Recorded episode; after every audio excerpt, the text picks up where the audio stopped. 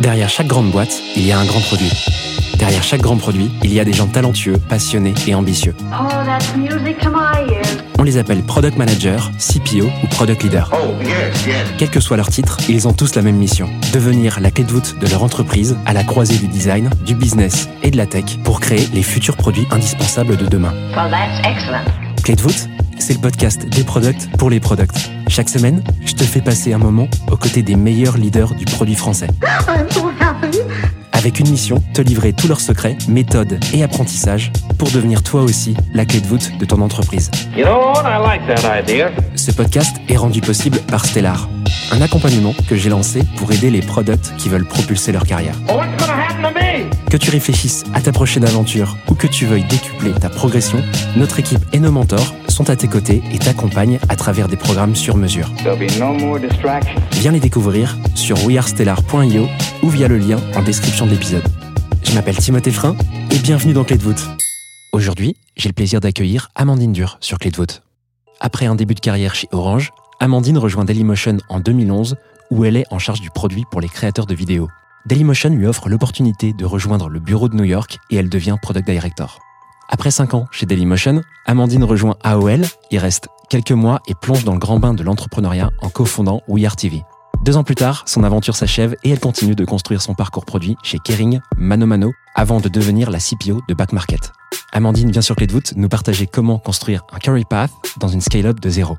En deuxième partie d'épisode, on creuse comment elle fait avec ses équipes pour penser à l'écologie dans le produit Back Market. Je te laisse quelques secondes pour te préparer et je te souhaite une bonne écoute. Salut Amandine, comment tu vas? Salut, ça va très bien. Trop cool, je suis ravi de t'accueillir sur Clé de voûte. Tu es actuellement CPO de Back Market. Comment t'arrives dans le produit toi? Euh, moi, j'arrive dans le produit il y a, ouf, il y a plusieurs années, je pense 10-15 ans. Euh, un peu par hasard, je pense. Euh, j'arrive dans le produit parce que, à la base, j'aimais beaucoup euh, tout ce qui est technologie en sortie d'études. Et euh, ce qui me plaisait notamment, c'était la nouvelle technologie appliquée aux médias. J'ai toujours adoré les contenus, les histoires, je pense qu'on en reparlera après. Et, euh, et du coup, c'est comme ça que je m'étais retrouvée chez Orange avec tout ce qui était télé numérique, euh, contenu qui se diffuse par Internet. Euh, au fur et à mesure, j'ai toujours évolué euh, voilà, dans l'univers des médias pendant quelques années. Euh, je suis arrivée chez Dailymotion, euh, qui était hyper intéressante en termes de culture, euh, voilà, start-up, euh, énormément d'innovation.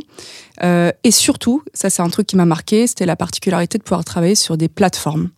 Donc des plateformes, c'est pour moi la quintessence de produits numériques qui scale.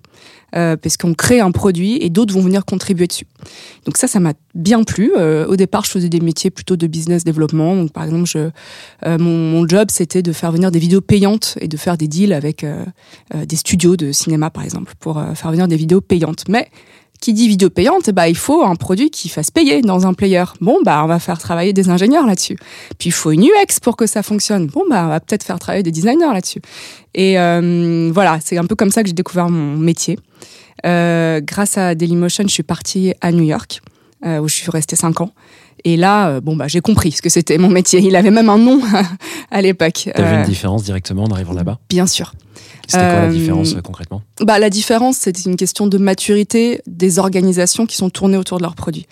Euh, donc, soudainement, j'ai pu voir euh, autour de moi voilà, des boîtes qui se construisaient comme ça, qui étaient 100% digitales et avec des métiers tournés autour du produit et une stratégie autour du produit.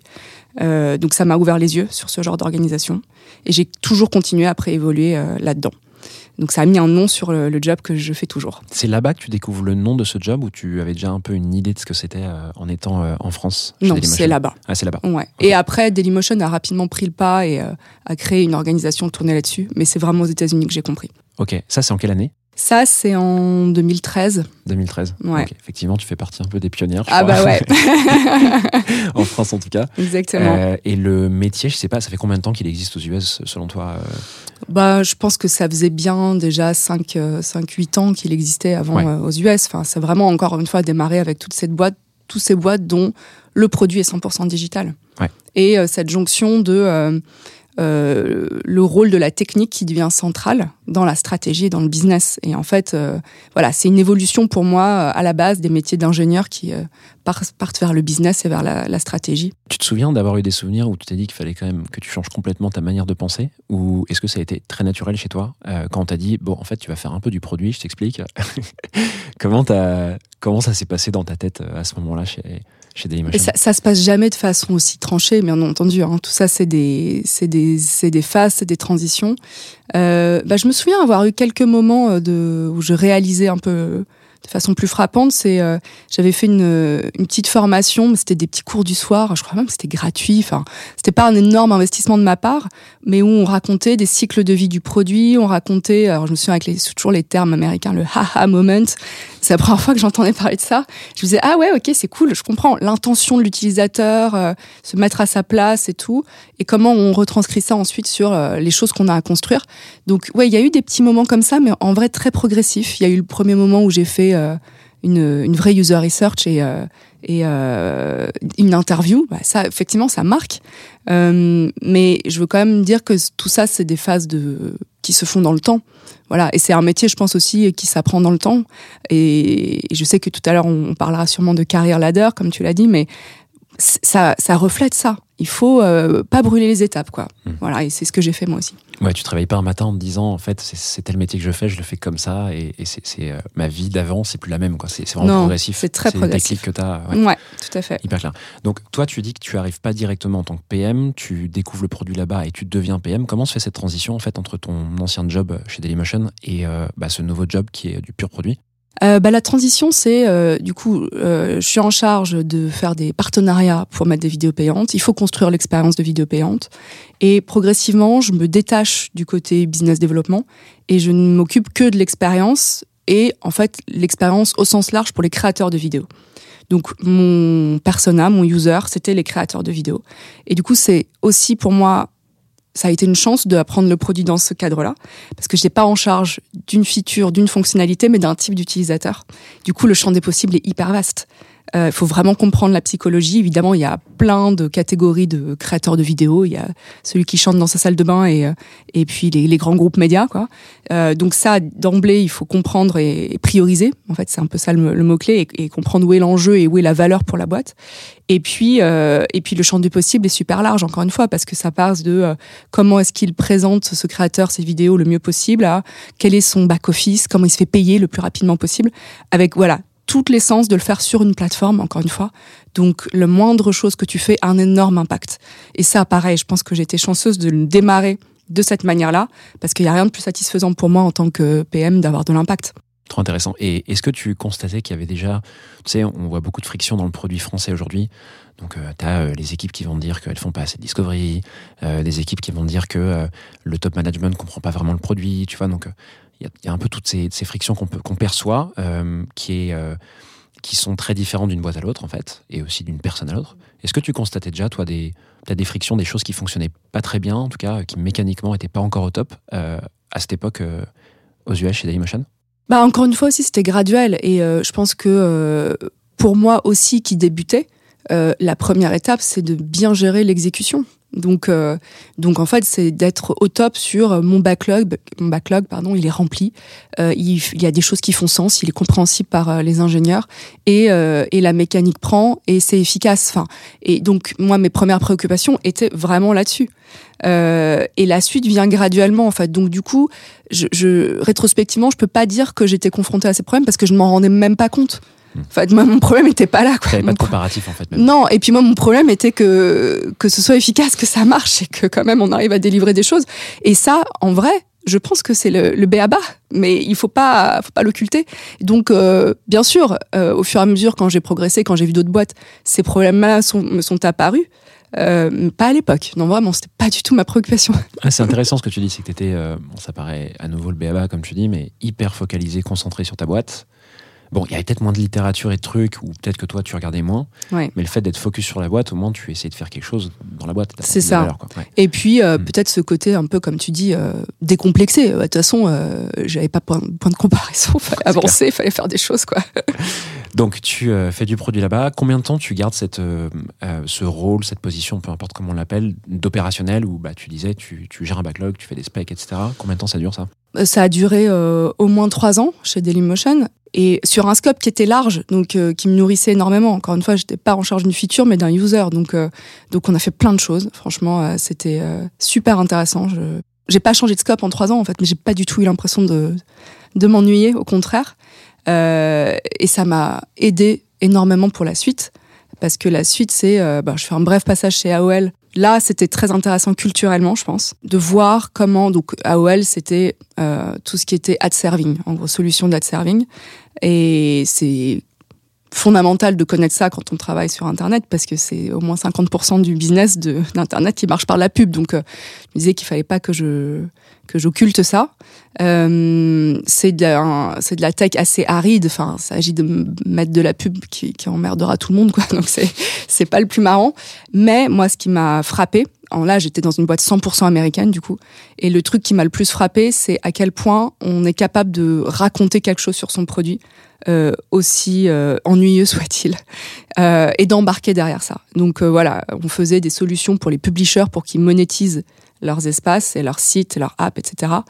Euh, bah, on avait une petite larme qui coulait quand on entendait à quel point on changeait la vie de ces publishers. Et enfin voilà, ça, ça m'a ça m'a marqué euh, vraiment sur le côté storytelling. Les Américains sont hyper forts à ça, on le sait. Mais quand on le vit pas de l'intérieur, c'est difficile de, s'en rendre compte. Donc voilà, ça c'est le truc que je retiens de d'AOL et aussi que j'aime pas la pub, mais ça c'est une autre histoire.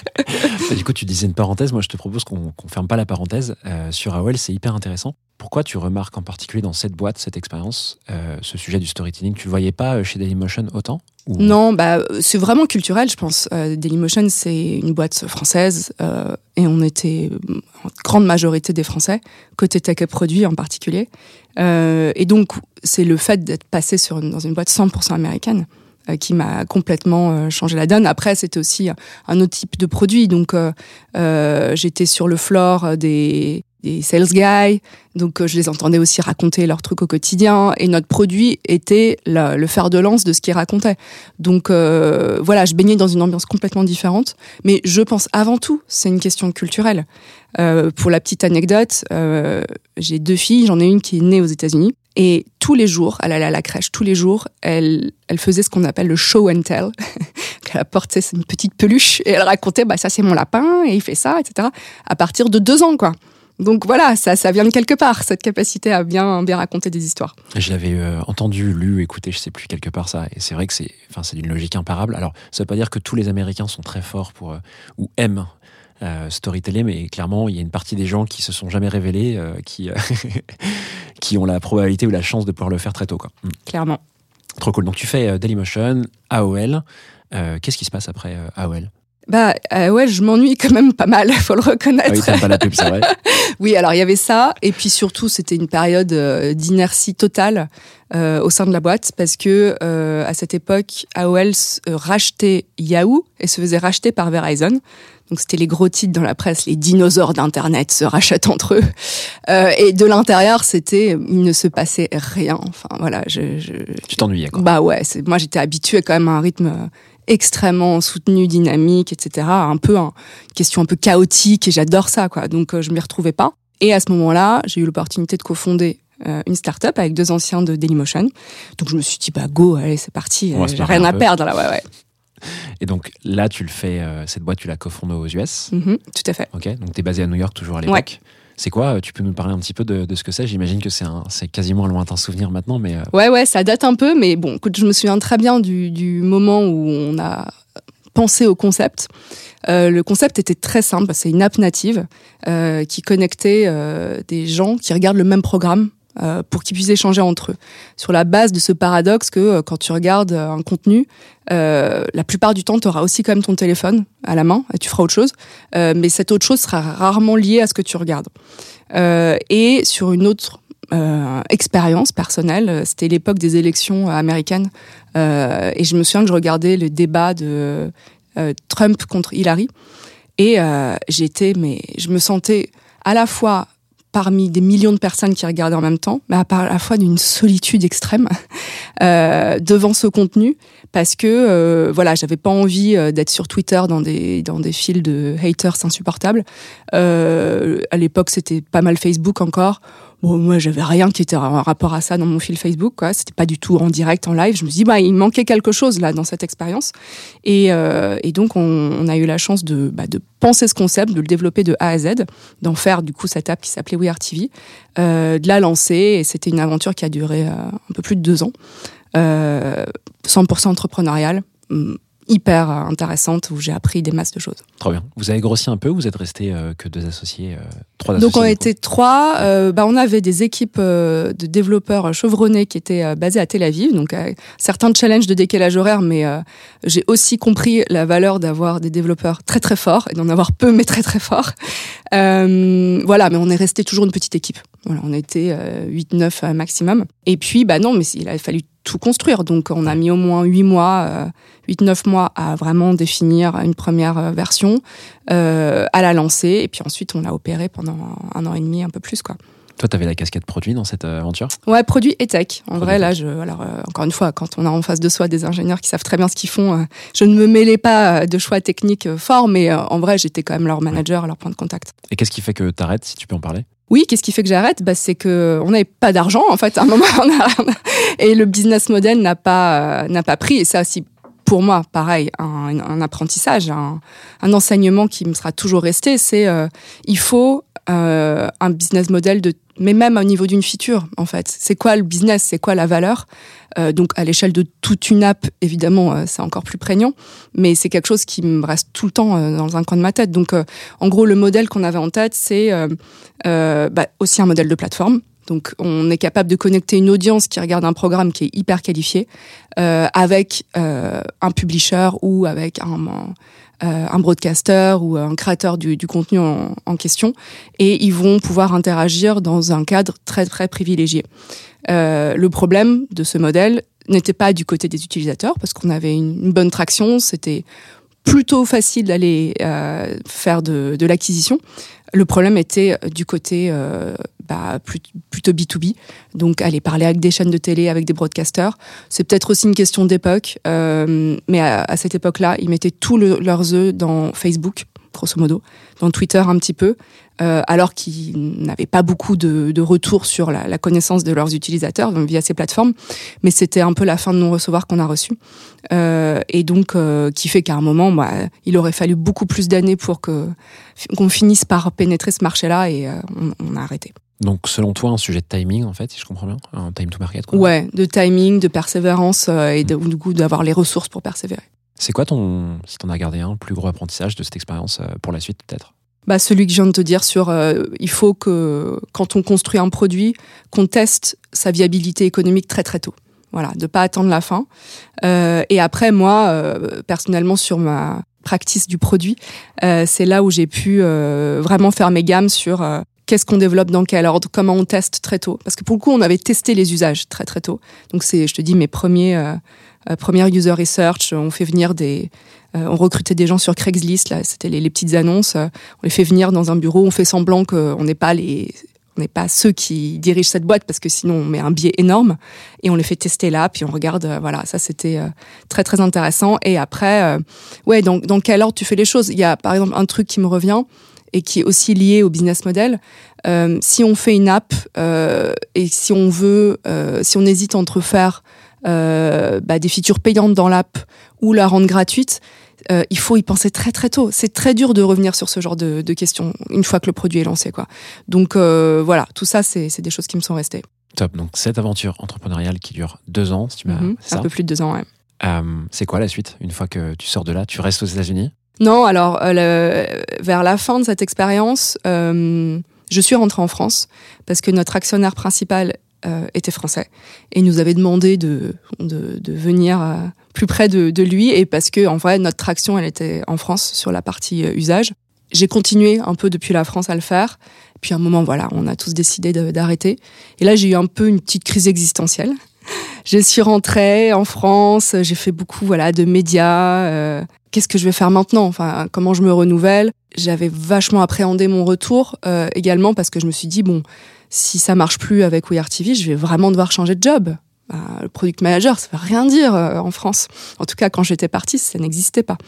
Euh, et donc j'ai eu une petite phase de rebond. Je me suis dit bon, allez, quitte à être rentrée, je vais euh, tester complètement autre chose. Je vais aller voir une autre industrie. Euh, tant qu'à faire une industrie qui fait des marges, hein, parce que les médias, bon, euh, voilà, la monétisation. voilà. Euh, et puis une belle industrie française. Et donc du coup, je suis allée chez Kering. Euh, autre argument qui me tentait, c'est que j'avais fait que des pure players pratiquement euh, dans la partie tech, quoi. Donc, euh, je voulais aussi essayer quelque chose euh, qui soit plus de l'ordre de la transformation, de comment le digital euh, euh, prend de l'ampleur dans des boîtes plus traditionnelles. Donc voilà, j'ai rejoint la- le pôle innovation de Kering.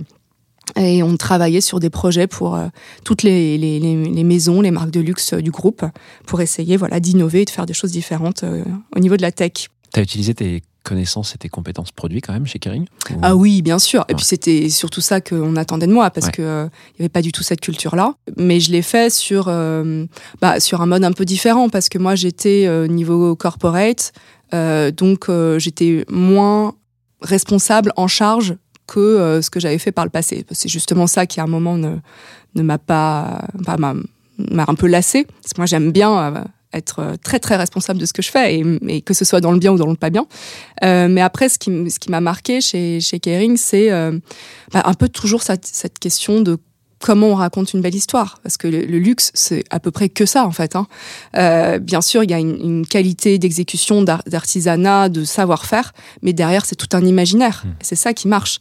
Et donc, je me souviens de la problématique euh, qu'on essayait de, euh, de résoudre. Elle est fascinante. C'est euh, quand on va dans une boutique Gucci, on va avoir une expérience mémorable, ça va être magnifique. Euh, mais quand on est sur Gucci.com, ce sera à peu près aussi mauvais que Zara, quoi. Donc, euh, comment est-ce qu'on euh, pallie à ça et comment est-ce qu'on on fait de cette expérience quelque chose qui soit à la hauteur de l'histoire du luxe? Voilà, donc on s'était lancé dans pas mal de projets de shopping conversationnel, de liens avec bah voilà, le, le- vendeur en boutique, euh, un peu à l'époque déjà de euh, qui dit euh, conversationnel dit AI avec toutes les, limites qu'il y avait à l'époque et il y en a encore aujourd'hui. Euh, mais ça, c'était très intéressant. Trop bien. Ce que je note, c'est que tu as vu des environnements ultra différents. euh, d'un point de vue produit, d'un point de vue taille de boîte. Euh, bon, tu as fait un peu ton aventure entrepreneuriale. Euh, avant qu'on parte sur, euh, qu'on finisse euh, cette conversation sur tes, euh, tes expériences suivantes, est-ce que tu penses que ça t'a aidé de voir des environnements si différents, à la fois euh, dans ta pratique du produit, mais aussi pour euh, simplement postuler à des boîtes et être recruté? Euh, je l'ai jamais fait euh, en mode je calcule pour mon job d'après. Et en vrai, ça, je trouve, enfin, je sais pas comment on peut faire ça. Ça, me semble tellement alambiqué comme raisonnement. Mais euh, euh, en revanche, oui, ça m'a beaucoup aidé euh, parce qu'il y a un truc que je trouve très important euh, dans le produit et c'est pour moi une qualité que j'essaye de rechercher quand euh, je recrute, c'est la curiosité et c'est la, la possibilité de faire des parallèles. Et donc ça, évidemment, euh, d'avoir vu euh, bah, toutes ces industries différentes et ces types de boîtes différentes euh, m'a nourri, m'a juste euh, ouvert les yeux euh, et m'a appris plein de choses que je peux mettre à profit, même si le parallèle semble pas évident en premier, à première vue. Mais évidemment qu'on s'inspire de ça. Ça t'a pas desservi quand tu postulais à des boîtes, par exemple chez Mano après ou, euh, ou Back Market euh, Non, Non. pas du tout. Encore une fois, là-dessus, il faut rester très. euh, il faut pas, faut pas se prendre, faire des nœuds au cerveau. Ce qu'il faut, c'est savoir raconter sa propre histoire. Euh, et bien sûr, il y aura toujours des barrières, des barrières de. Enfin, faut qu'on nous laisse la chance de raconter notre histoire. Donc, faut passer la barrière des entretiens. Mais une fois qu'on est dans ce- de l'autre côté de la barrière, on réécrit son histoire, on, sait la raconter, on, on la valorise, on insiste sur des points. Euh, faut pas être scolaire dans ces cas-là. Faut, euh, faut pas être mensonger non plus parce que ça, ça se retourne sur nous. Mais, mais il faut savoir évidemment euh, comment mettre l'accent sur euh, ce qui va valoriser un parcours euh, dans, euh, dans ce qu'attend la personne en face de soi. Hyper clair. Merci beaucoup pour ça. Euh, juste après Kering, euh, on- là on, on passe, euh, je pense, encore un an ou deux de plus euh, dans, dans ton histoire. Tu intègres Mano, c'est ça Mano Mano? Voilà, donc Comment du, se passe cette transition euh, de Kering à Mano Mano? Bah, donc du luxe à la perceuse, hein, euh, donc euh, une transition intéressante. J'adore. Euh, mais euh, bah là, bah justement, on pourrait se dire, mais, mais c'est quoi le rapport enfin et comment euh, comment elle arrive à, rentrer chez Mano. Bon moi évidemment il y avait le- l'expérience américaine qui de toute façon euh, a beaucoup marqué je pense. Et puis euh, bah, j'ai raconté tout ce que j'avais vu de, de shopping d'une autre manière de comment on parle à un utilisateur de d'une autre façon. Et c'est très parlant pour une marketplace comme Mano Mano puisque le monde du bricolage n'est fait que de conseils donc voilà, le, le lien il se fait comme ça. Et, euh, et alors là, moi, ça m'a réconcilié avec euh, la scène tech française. J'ai arrêté de me dire qu'il fallait que je change de job. Et qu'il n'y avait Parce pas de que- produit en France. voilà, donc ça, je me suis dit ah bah ça c'est chouette, et c'est vraiment enthousiasmant. Euh, également sur les méthodes de management, qui étaient euh, beaucoup plus dans les cordes de ce que j'avais vu aux États-Unis. Donc euh, ça me ça me plaisait beaucoup. Euh, et dernier point, la plateforme, la marketplace. Donc euh, voilà, je me suis dit bah super. En, dans le domaine de l'e-commerce, il y a l'équivalent de ce que j'avais vu chez Dailymotion, c'est-à-dire une plateforme euh, avec plein de, simila- de similarités aussi. Donc c'est euh, euh, il faut brancher des pas des créateurs de vidéos, mais des marchands. Donc il faut qu'ils ils, on ingère leur flux de produits. Bon bah c'est comme des vidéos hein, en fait tout ça. Et de l'autre côté, il faut des clients qui viennent les acheter ou comme on regardait des vidéos. Donc pour moi, c'était dans mes cordes de bosser sur ce genre de produit. Et là, ce qui m'a plu, c'est que j'ai pu me concentrer sur toute la partie euh, B2C. Et donc c'est une plateforme avec une verticale qui est très claire. Et ça, bon bah c'est le truc que j'adore faire aussi parce que une verticale, ça veut dire on est capable vraiment de euh, raconter une histoire, d'avoir un produit qui est différenciant, qu'on va positionner de façon différente. C'est pas du généraliste. Et c'est pour moi les, le- les meilleures conditions pour faire du produit. Trop bien. C'est vrai que je viens de réaliser que tu as beaucoup bossé sur des plateformes, des places de marché, mais aussi dans des business qui ont tous été euh, en proximité avec le B2C finalement. Ouais. Euh, Dailymotion, il y a une partie B2B quand même, Mhm.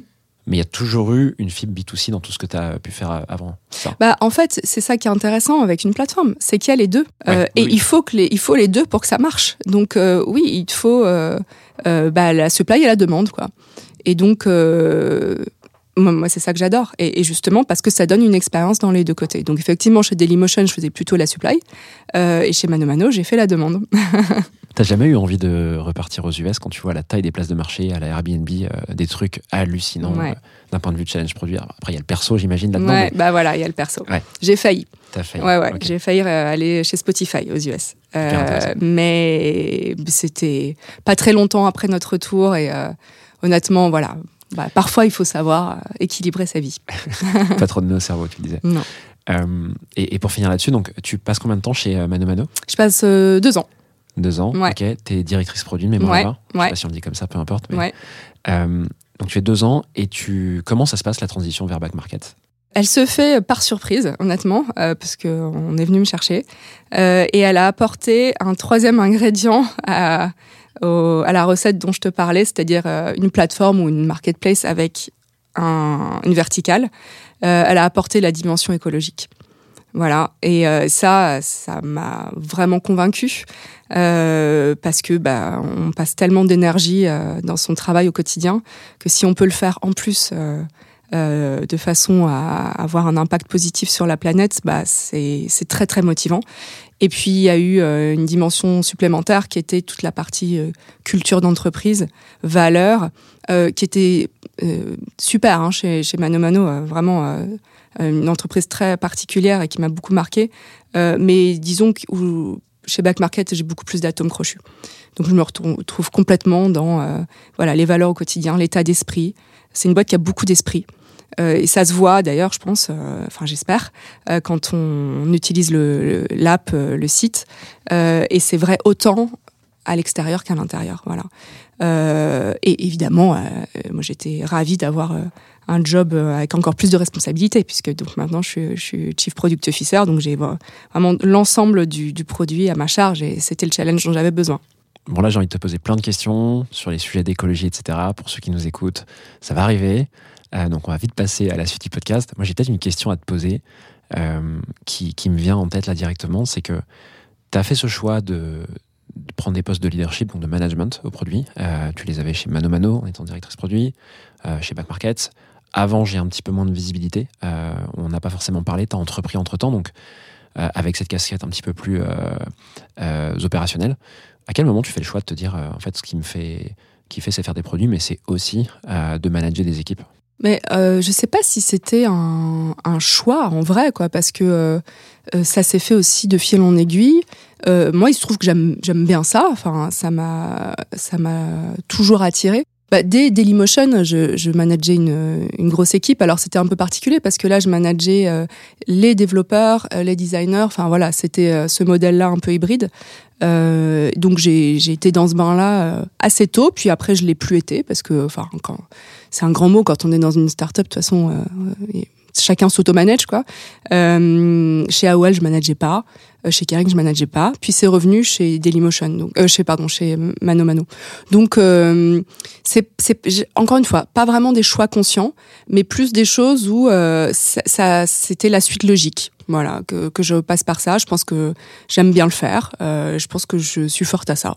Donc euh, c'est aussi une question à un moment d'apprendre à se connaître et de se dire euh, à quoi est-ce que je suis forte et donc il faut que j'appuie sur là où je suis forte, quoi. Tout simplement pour continuer. Hyper clair. Bon, bah écoute, je crois qu'on va parler de sujets qui sont pas loin de ça. Je te propose qu'on passe à la deuxième partie de l'épisode. Est-ce que tu es prête? Je suis prête.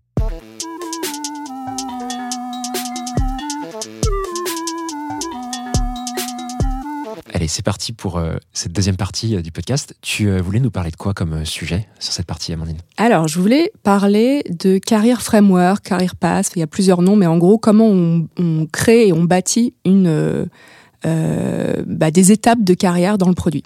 Trop bien. C'est un sujet que tu as adressé à quel moment? Juste chez Back Market ou tu l'avais fait aussi avant dans des précédentes expériences? C'est un sujet que j'ai commencé à adresser chez Mano Mano. Parce qu'évidemment, c'était une taille d'équipe beaucoup plus importante que ce que j'avais vu par le passé. Et donc, le besoin euh, se faisait sentir euh, de structurer un peu les parcours de carrière. Notamment, et je pense encore plus, dans le contexte de, boîtes en hypercroissance. Où ça peut être rapidement être le chaos. Et donc, on a besoin à un moment de donner un peu d'ordre là-dedans. Tu penses qu'il faut commencer à, faire quand ce travail euh, en termes de, de taille de boîte peut-être ou de configuration, je sais pas? Bah, c'est une question de, taille d'équipe en fait. Euh, dès qu'on se met à avoir, euh, je sais pas, euh, 4-5 personnes dans un- une même euh, famille de, de, jobs, je pense que c'est intéressant de commencer à, à, s'y pencher. Tout simplement parce que euh, à partir de ce moment-là, les gens vont vouloir se projeter. Et c'est hyper important de leur donner la latitude de le faire et de structurer un peu ce qu'on attend des prochaines étapes et ce qui va les guider pour euh, continuer à, à apprendre et à s'améliorer.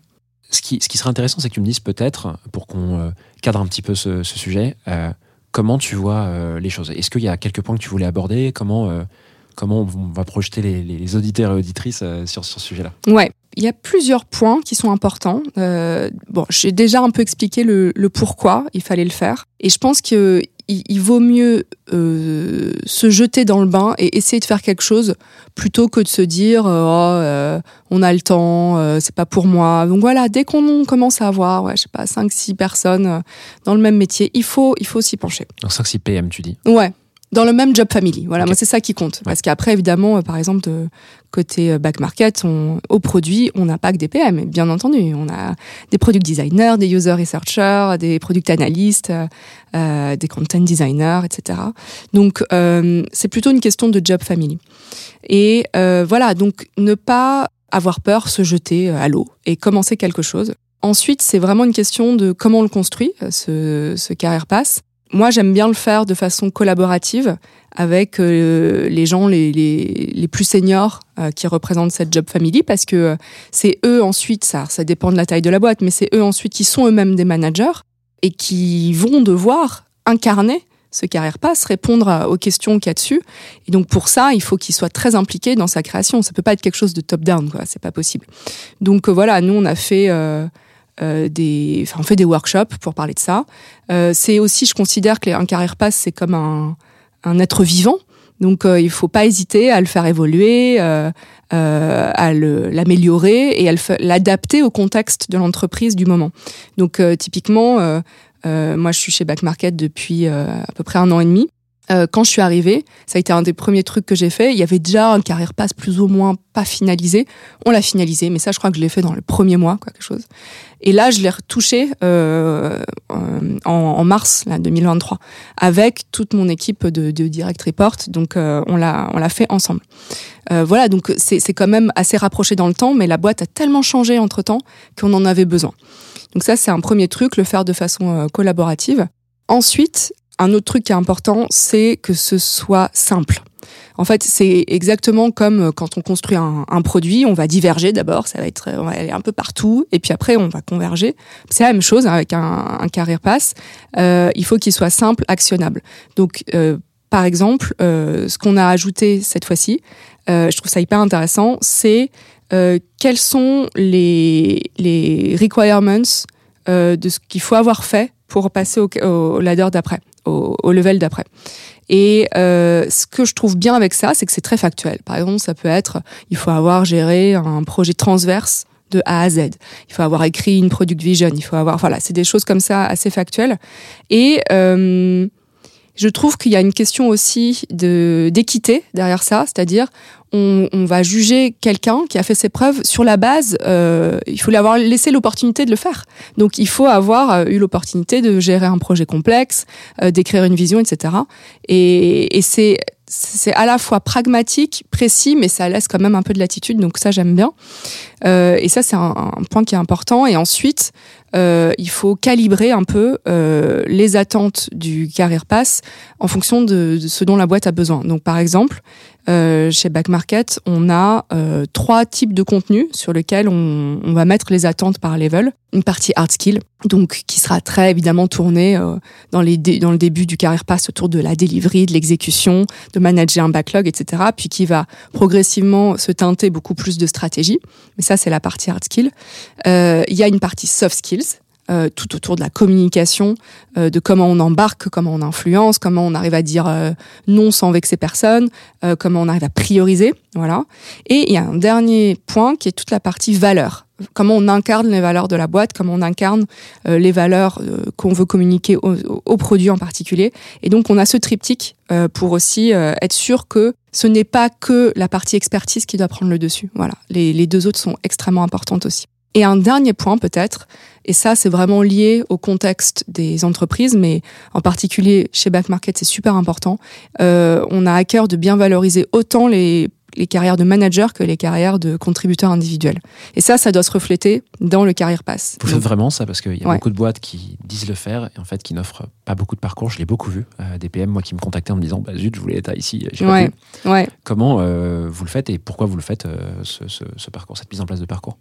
Donc oui, on, on, le fait et factuellement, voilà, euh, bah, aujourd'hui on a 7 levels euh, chez Back Market et euh, bon, level 7, il y a que moi. Bon, voilà, actuellement, moi je trouve que je suis plutôt en parcours de manager là, mais jusqu'au level 6, il y a les deux et il y a les deux colonnes, il y a les deux explications de job, les deux attendus. À chaque niveau, tu as deux colonnes. Ouais. Hormis en junior, j'imagine voilà. que les gens peuvent pas être Exactement. contributeurs individuels. Tout, tout à fait. Jusqu'au le niveau 1 à 3, c'est que des contributeurs individuels. D'accord. Et à partir de, du niveau 4, il y a les deux colonnes. Et euh, après, ça, tout dépend des scopes et des aspirations euh, de chacun. Euh, mais il y a très clairement des scopes d'expertise qui se détachent. Euh, dans les marketplaces, il y en a plein. Je pense à tout ce qui est par exemple autour euh, de l'expérience de, de, de, livraison. Euh, de logistique, c'est il y a pas mieux comme scope d'expertise par mmh. exemple. Hein. Donc voilà, on a on a ça qui se qui se détache et pour le coup là-dessus, euh, moi je me suis beaucoup inspirée de comment ça marche euh, côté tech. Et ça m'a aidé parce que euh, c'était plus facile culturellement de le mettre en place quand il y avait déjà des super exemples dans la boîte. Euh, mais c'est intéressant comme ça, ça infuse et ça aussi va finir par infuser, je pense, côté organisation business. Mmh. Et ça correspond au bon moment pour l'entreprise. Euh, voilà, on est dans un contexte de plutôt de ralentissement de la tech, de ralentissement des recrutements, euh, mais c'est pas pour autant que les scopes n'apportent pas plus de valeur et qu'il faut pas euh, avoir des gens avec encore plus de responsabilités sur des scopes, même s'ils se mettent pas à manager 50 personnes. Mmh. Bon, Amandine, j'ai une annonce à te faire. J'ai plein de questions. bah, je t'écoute. Bon, tu nous as donné beaucoup de matière. Euh, en particulier, moi, ce que je retiens, c'est d'une part la taille d'équipe à partir de laquelle il faut peut-être envisager de faire un, un parcours carrière. Ce qui ne veut pas dire qu'il ne faut pas le faire avant, mais en tout cas que ça devient quand même assez important euh, à partir de ce moment-là. Donc, tu m'as dit 5-6 PM dans Ouais. une équipe. Ouais. En tout cas, dans une famille euh, product. Donc, ça peut être, je sais pas, 3 PM de product designer. Quoi. Ouais. Euh, ce document, quand tu l'as créé, donc, ce que je comprends, c'est qu'il y avait déjà des actifs quand tu es arrivé toi. Est-ce que vous êtes inspiré de documents externes ou autres, euh, ou est-ce qu'il y avait déjà quelque chose de bien ficelé? Pourquoi je te pose cette question? Parce que il existe, tu sais, de la doc qui est un peu connue. Je pense que tout le monde a essayé d'utiliser. Je crois qu'elle a été fait par Ravi Mehta euh, de mémoire, euh, l'ancien CPO de Tinder de mémoire. Mhm. Euh, et bon, il y a eu plein de variations faites par des boîtes qui l'ont documenté, etc. Mhm. Est-ce que toi, tu t'en es inspiré avec tes équipes ou pas du tout? Vous avez tout fait en interne Euh, bah moi, je me suis inspirée de ce qu'on avait chez Mano Mano, typiquement. Et ensuite, alors, pour être très honnête, je n'ai pas beaucoup fait de, de recherche à l'extérieur, tu vois. Ok. Mais on- Focus encore une fois. bah ouais, et puis euh, pour le coup, on a fait appel à notre intelligence collective. On l'a fait en workshop, donc ça ne venait pas que de moi.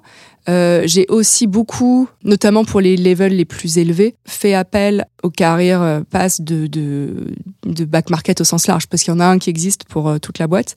Et je considère qu'à un moment, par exemple, un, un level 6, les hard skills produits, euh, on va peut-être plus en parler. Enfin, je- normalement, c'est bon, quoi. En revanche, voilà, il y a des choses de leadership euh, qui vont au-delà du produit et qui doivent être communes avec Mm. le reste des leaders de la boîte.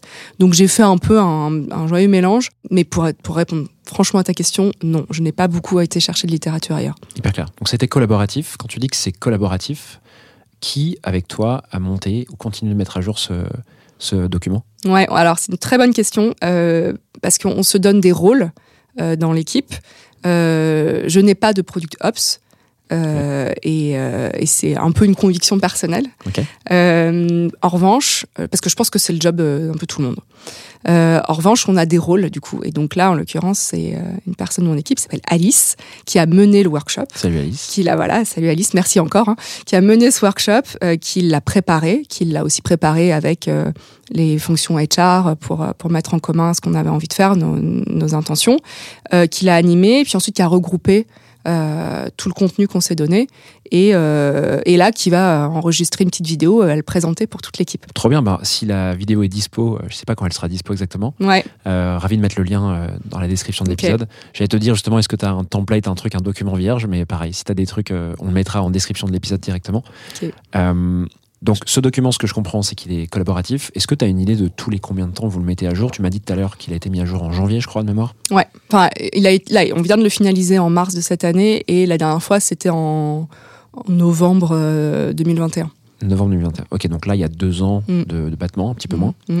Euh, pour qu'on visualise un petit peu maintenant ce document, donc tu m'as dit, on a compris qu'il y avait des niveaux. Mhm. Moi, direct, je les ai imaginés sur une échelle euh, horizontale, les niveaux. Ouais, Peut-être que je me ça, plante. hein. c'est ça. Qu'est-ce qu'il y a en, en vertical euh, ben en vertical, on a nos trois entrées, donc c'est une matrice. Hein, donc euh, on a euh, donc des niveaux de 1 à 7 euh, et puis des doubles entrées euh, IC, euh, contributeur individuel management. Et en vertical, on a euh, hard skills, soft skills, values. Ok, c'est fait sur un Excel sur un... Ouais, ah oui, sur Excel. oui. Les doubles entrées sur Excel. Ah ouais, c'est technique. Hein. Il n'y a aucune méprise là. Il y a même un lien hypertexte à un endroit. Attention, hein. ah ouais. Allez, ok. Donc bon, c'est un truc sur, sur Excel, ok. euh, double entrée, j'ai compris. Et donc, j'imagine que euh, sur l'axe vertical, euh, tu viens de dire quoi? Soft skills, hard skills. Ouais. Après, il y a- c'est détaillé, j'imagine Ouais, que voilà. Par- C'est ça. Mais c'est con- concis hein, quand même. Hein. C'est Ouais. pas un roman. et il faut pas que ça me prenne une journée à lire. Donc, euh, mais c'est effectivement hard skills. Donc, euh, ce qu'on attend en, en delivery, en exécution, euh, principalement c'est là-dessus. Euh, Soft skills, ce qu'on attend voilà en communication, euh, en influence, en vision, etc. Euh, et values. euh, en fait, on a des valeurs de boîte chez Back Market. Donc, on veut euh, être sûr que les gens se repèrent par rapport à ça. Et on a aussi alors c'est pas vraiment des values, mais c'est un, des, des guidelines de. euh, euh, en gros, on l'appelle notre product management playbook. Euh, joue là comme Mickey Mouse. Ça s'appelle comme ça. Et c'est ça le fameux lien hypertexte dans le document. Un truc Ok. qui est très technique. Et là-dessus, on a défini Euh, un product manager, par exemple, euh, doit savoir bien écouter. Et voilà comment ça se présente.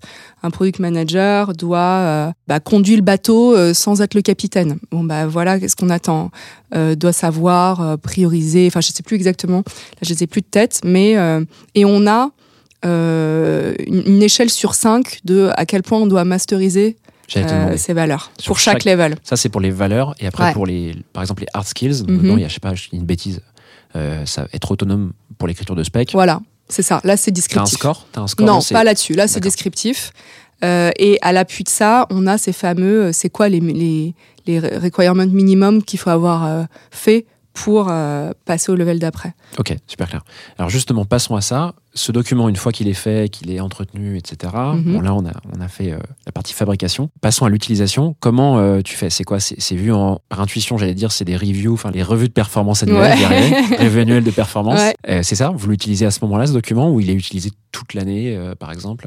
Honnêtement, les gens l'utilisent euh, au, au fil de l'eau. euh, autant les managers, bah, clairement, en premier lieu, quand on prépare euh, une revue de performance, que les, les, les, les, membres de l'équipe, parce qu'ils veulent se projeter et se demander un peu en mode euh, gap analysis, qu'est-ce qui me manque pour la suite, quoi. Donc euh, c'est les deux, et évidemment, ça sert de socle euh, pour factualiser euh, quand on commence un plan de promotion. Donc un plan de promotion, il est toujours écrit individuellement et euh, il est décrit, euh, ça, dure en général de, de 3 à 6 mois. 6 mois pour les, levels supérieurs. Et évidemment, on s'appuie sur, euh, sur le, carrière plan pour se dire, bah voilà, il faut que ça, faut que ça matche, quoi. faut que ça soit, faut que ça coïncide. Et par exemple, prenons le cas d'un PM ou d'une PM qui semblait devoir passer, enfin monter d'un niveau. Et euh, bon, sur la, revu- la revue, ça l'a pas fait, quoi. Globalement, euh, elle atteignait pas les objectifs. Comment ça se passe? C'est un peu comme dans les classes de primaire où on lui demande de redoubler ou euh, co- comment, comment vous faites Comment vous ça en Eh bah oui, c'est arrivé. On se dit, bah on a besoin d'un quarter de plus. Donc euh, c'est pas un an de plus, hein, à l'inverse. ouais, c'est c'est en quarter, j'imagine. S'il y a 7 niveaux, c'est pas 7 ans chez Back Non, Market pour- voilà. Ok. On essaye d'être un, un peu plus punchy, mais euh, c'est euh, ouais ouais c'est très fréquent. C'est pas un drame. C'est surtout ça qui est hyper important. C'est arrivé euh, même pas très souvent en fait. C'est pas grave. Euh, et c'est euh, justement si on arrive à factualiser qu'est-ce qui est attendu pour le level d'après et que là bah euh, on n'y est pas, bah c'est pas grave. On va prendre un quart d'heure de plus et on y sera. C'est bien. comme ça que ça se passe. Est-ce que tu as peut-être, avant de finir là-dessus, euh, euh, noté un bénéfice ou deux, par exemple, de ce- cette mise en place de, de parcours carrière, des choses qui te viennent en tête comme ça quand je te pose la question? Bah vraiment ouais de euh, encore une fois pour moi en particulier dans un environnement comme une scale-up, une hypercroissance et tout, avoir la possibilité de se projeter, c'est tellement important. Et donc euh, oui, en termes de motivation, de rétention, c'est vraiment un élément essentiel. Et moi, je l'ai vécu hein, moi-même euh, chez, chez Mano Mano. Il y a eu un, moment où j'étais un peu frustrée parce que j'arrivais plus à me projeter. Et je sais que que ça peut vraiment parler euh, aux gens. Et donc voilà, ça pour moi c'est le truc le plus essentiel. On est dans un grand bateau, on avance tous ensemble, mais après on a tous nos cas personnels et il faut en avoir conscience. Mais chez Mano Mano, par exemple, en fait, tu t'es dit, dans ce moment de frustration, ah oui, il y a ce document qui existe, euh, ça, ça me- ça m'inspire Ou tu vois, à quel moment il intervient dans la réflexion, le schéma mental des, des PM qui cherchent à se projeter dans les équipes bah il intervient parce qu'il factualise qu'est-ce qui me manque pour aller au level d'après. Il matérialise Voilà. en fait le, le, le niveau où tu es. Et, Exactement. et- ok. Exactement. Ouais, let's go. Écoute, je te propose qu'on passe à la troisième partie de, de cet épisode. T'es prête? Yes. Allez, go.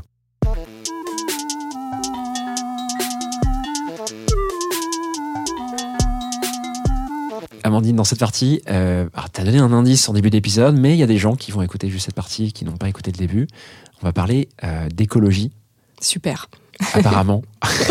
Ça me va. tu me racontes un petit peu euh, comment, euh, comment tu vois ça, pourquoi tu veux parler d'écologie et, et quel lien avec Back Market Oui, euh, à titre personnel, moi, euh, depuis que j'ai rejoint Back Market, euh, je me rends compte à quel point ça change mon quotidien et ma motivation de me dire, je mets mon énergie tous les jours à faire quelque chose qui réduit l'impact et les émissions de CO2.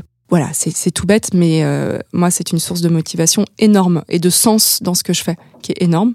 On a une chance, je pense, chez Back Market, qui est que notre euh, notre business est corrélé euh, à une baisse de CO2. Voilà.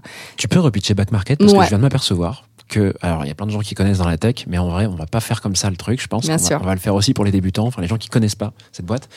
Et en plus, bien. comme t'es forte en storytelling, apparemment, c'est. Grosse pression sur moi.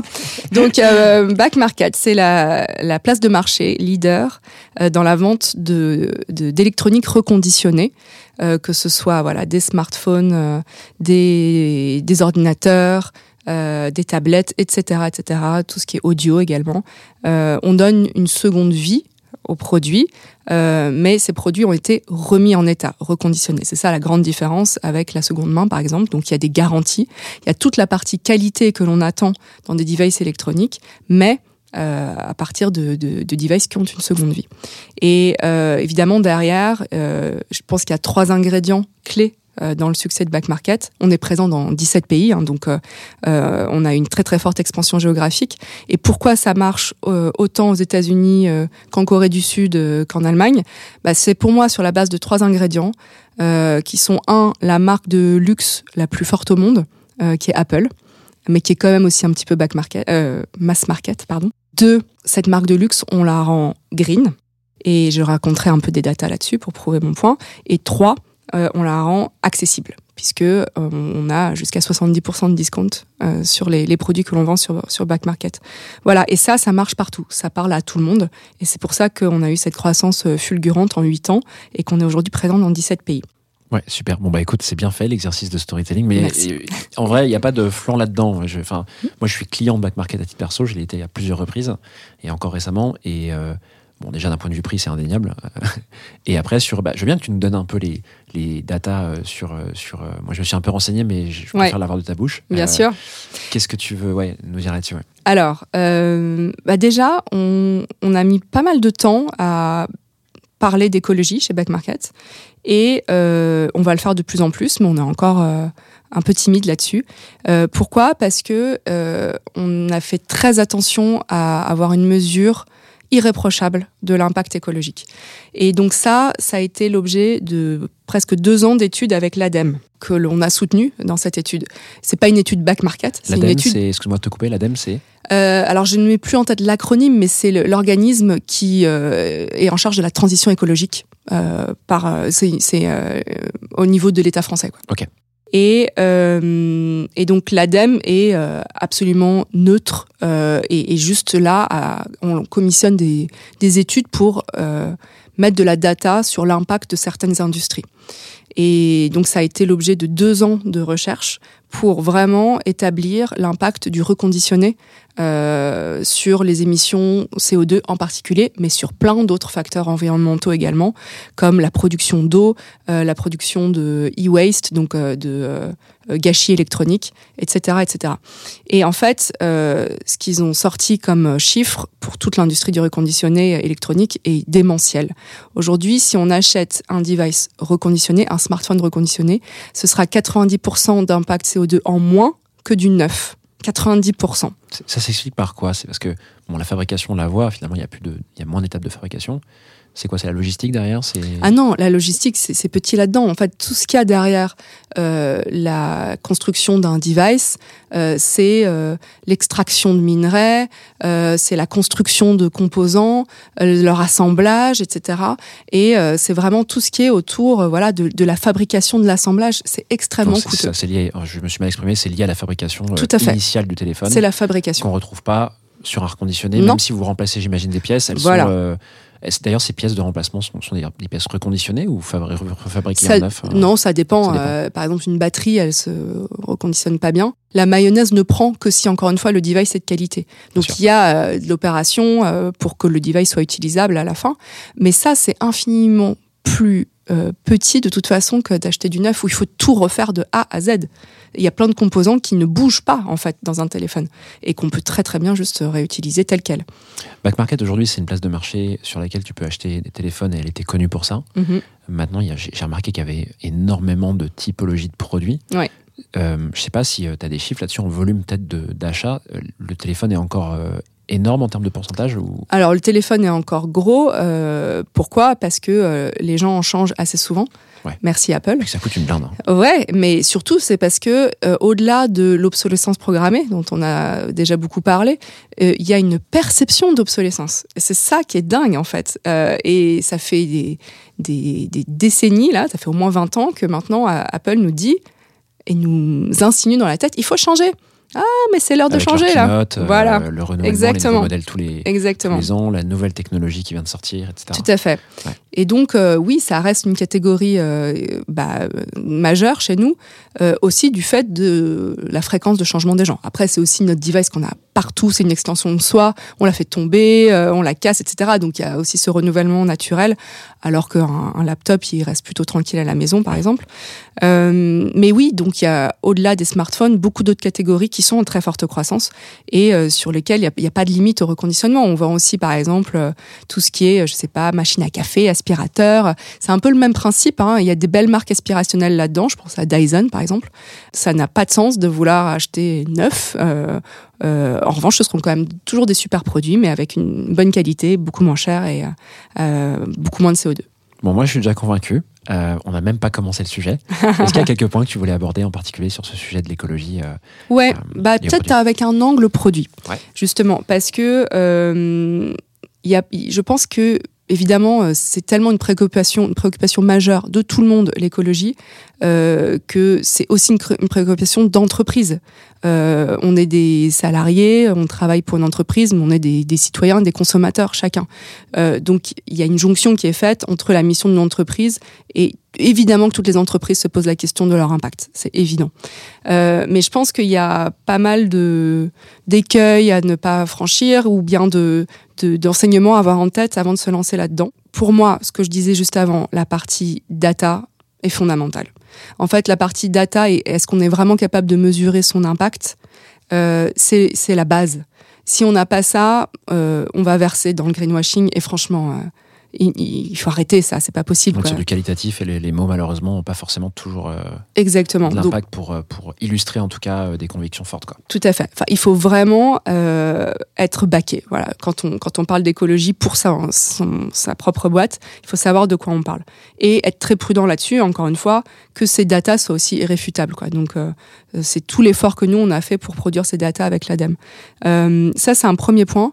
Et ensuite, il faut une forme d'honnêteté autour de, de l'écologie, de comment on en parle, des initiatives que l'on prend encore une fois, par respect pour ses équipes, pour euh, le staff, pour les salariés, par respect pour ses clients. Euh, il faut être euh, juste et cohérent, quoi. Et donc, typiquement, il faut que ce soit incarné dans les quotidiens de la boîte, dans les valeurs, etc., pour pouvoir en parler sans sans avoir honte, quoi, devant ses, ses clients. Quelques exemples, mais c'est là aussi, je trouve que euh, encore une fois, dans la culture de back market, euh, c'est quelque chose dans lequel je m'y reconnais totalement. Euh, on parle d'écologie tout le temps à l'intérieur de la boîte. On en parle, bah, par exemple, tous les lundis, on a notre Monday brief, on termine par, il y a une question d'impact, donc on mesure l'impact qu'on a eu la semaine dernière, et puis on fait des peut-être des quiz de culture générale, enfin des choses de quoi il s'agit, les, euh, enfin comment comment on peut améliorer la, la connaissance globale autour de l'écologie. On participe aux, aux marches pour le climat. On fait venir euh, des personnalités de ce monde-là qui viennent faire des talks euh, euh, chez nous. Enfin voilà, c'est quelque chose vraiment on, le respire au quotidien et c'est ça semble pas être écrit quelque part sur un rapport annuel. On le vit au quotidien. Et après il y a la question de comment on le montre à ses utilisateurs. Et là, ma réflexion elle a pas mal mûri là-dessus. Parce que je pense que euh, j'avais tendance peut-être euh, à être très naïve au départ euh, et à complètement refléter ce quotidien justement on baigne dedans à se dire bah, bah voilà on va juste donner toutes ces datas ça va être super et puis les gens ils vont comprendre etc bon en fait c'est pas si simple que ça. Et en même temps c'est pas grave. Voilà c'est ça aussi que j'ai envie de dire. Il faut y aller progressivement il faut pas être si naïf que ça par rapport aux intentions de nos utilisateurs. Euh, j'ai fait un, un voyage aux États-Unis il y a un mois. Les États-Unis, c'est un marché hyper important pour nous parce que bah déjà la taille du pays, l'opportunité business, mais aussi euh, l'adoption euh, du reconditionné sera un marqueur mondial si on arrive à convaincre les Si, États-Unis si, là-dessus. ouais. C'est le soft power, quoi. Mm. Donc, euh, donc c'est clé aussi pour nous pour que notre mission, elle soit, elle, elle- elle prenne de l'ampleur. Bon alors, euh, je vais pas verser dans la caricature, mais euh, l'américain, il s'en fout de l'écologie. mais voilà, c'est un peu en train de changer. C'est différent d'un- d'un- d'une région à l'autre. Évidemment, on a New York qui, est, qui, qui fait euh, office de pionnier là-dedans, et la Californie un petit peu. Euh, mais on peut pas être encore une fois trop naïf. Quand on fait du produit, on a envie d'a- envie d'avoir quelque chose de, euh, de standard qui marche partout. Euh, on hait la customisation. Ouais, mais bon, voilà, il faut un peu redescendre d'un cran et se demander quelle est la perception de l'utilisateur. Donc si je suis un peu plus concrète là-dessus, euh, on parle là de marketplace, d'e-commerce. Euh, L'intention de l'utilisateur quand il achète et quand il est près de l'achat, ça va être euh, ah, c'est quoi le prix, c'est quoi la livraison, euh, c'est quoi la garantie, comment je peux retourner mon produit, etc. Aussi par-dessus on y mêle du ah mais tu es en train d'économiser tant pour cent de e-waste et tu économises 50 baignoires d'eau.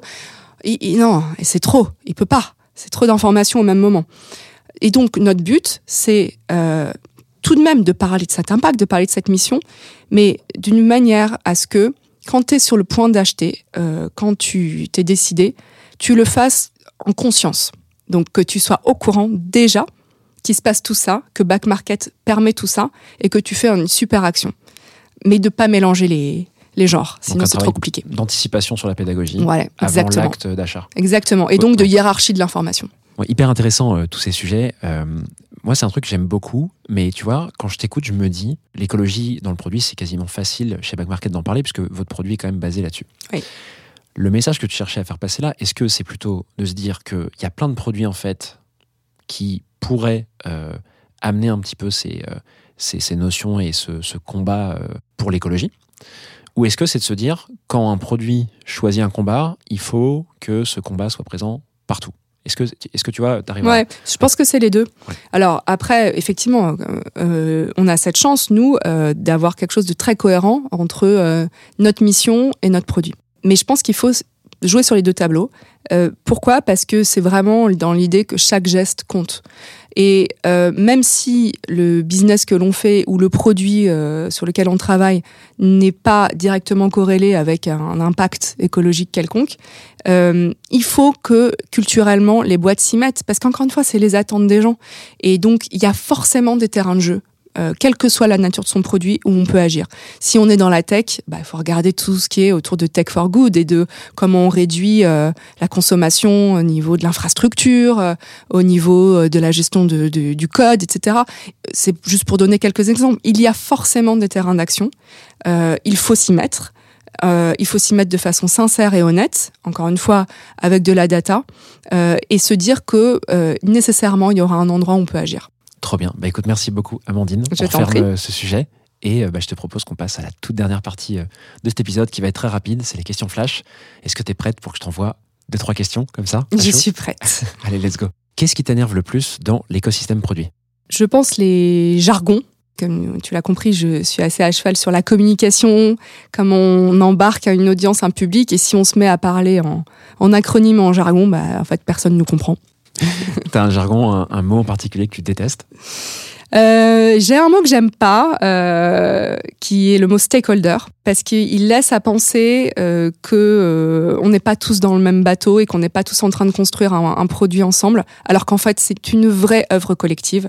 Et donc il faut avoir au contraire l'idée que l'on est en train de bâtir une équipe, euh, que ce soit euh, dans toutes les disciplines, entre voilà le, le business, la tech, le produit, le design et compagnie. Bon, je t'ai fait une sous-question, mais en tout cas, je voulais un peu de clarification. Je l'ai eu. Merci beaucoup. Deuxième question, qu'est-ce qui a été game changer pour toi en termes d'organisation euh, dans euh, ta boîte actuelle, par exemple, ou euh, dans une précédente aventure? Bah, c'est un peu dans cette même idée qu'on n'est pas des stakeholders, mais on est une équipe. On a un modèle d'organisation chez Back Market qui s'appelle la trifecta et qui est un trinôme entre produit, tech et euh, business. Et derrière le produit, bien sûr, il y a toutes les fonctions du produit représentées, donc en l'occurrence aussi le design et le product management. Et en fait, on a ce modèle d'orga qui est répliqué à tous les niveaux et sur tous les produits. Et en fait, ce qui vraiment, dans nos, dans nos routines, dans nos pratiques, donne euh, ce sentiment et euh, cette capacité à agir en équipe. Et pour finir, quelle personne t'inspire le plus? Euh, bah, je vais parler de Christine Lagarde. Allez, pourquoi que j'aime beaucoup. Alors pourquoi Christine Lagarde? Euh, bah Parce que de tous les, les rôles modèles qu'on a euh, féminins, je trouve que c'est celle qui sort du lot pour moi. Euh, pour la, la constance de son action, euh, pour euh, bah, les, les rôles de leadership comme incroyables euh, qu'elle a, qu'elle a toujours eu.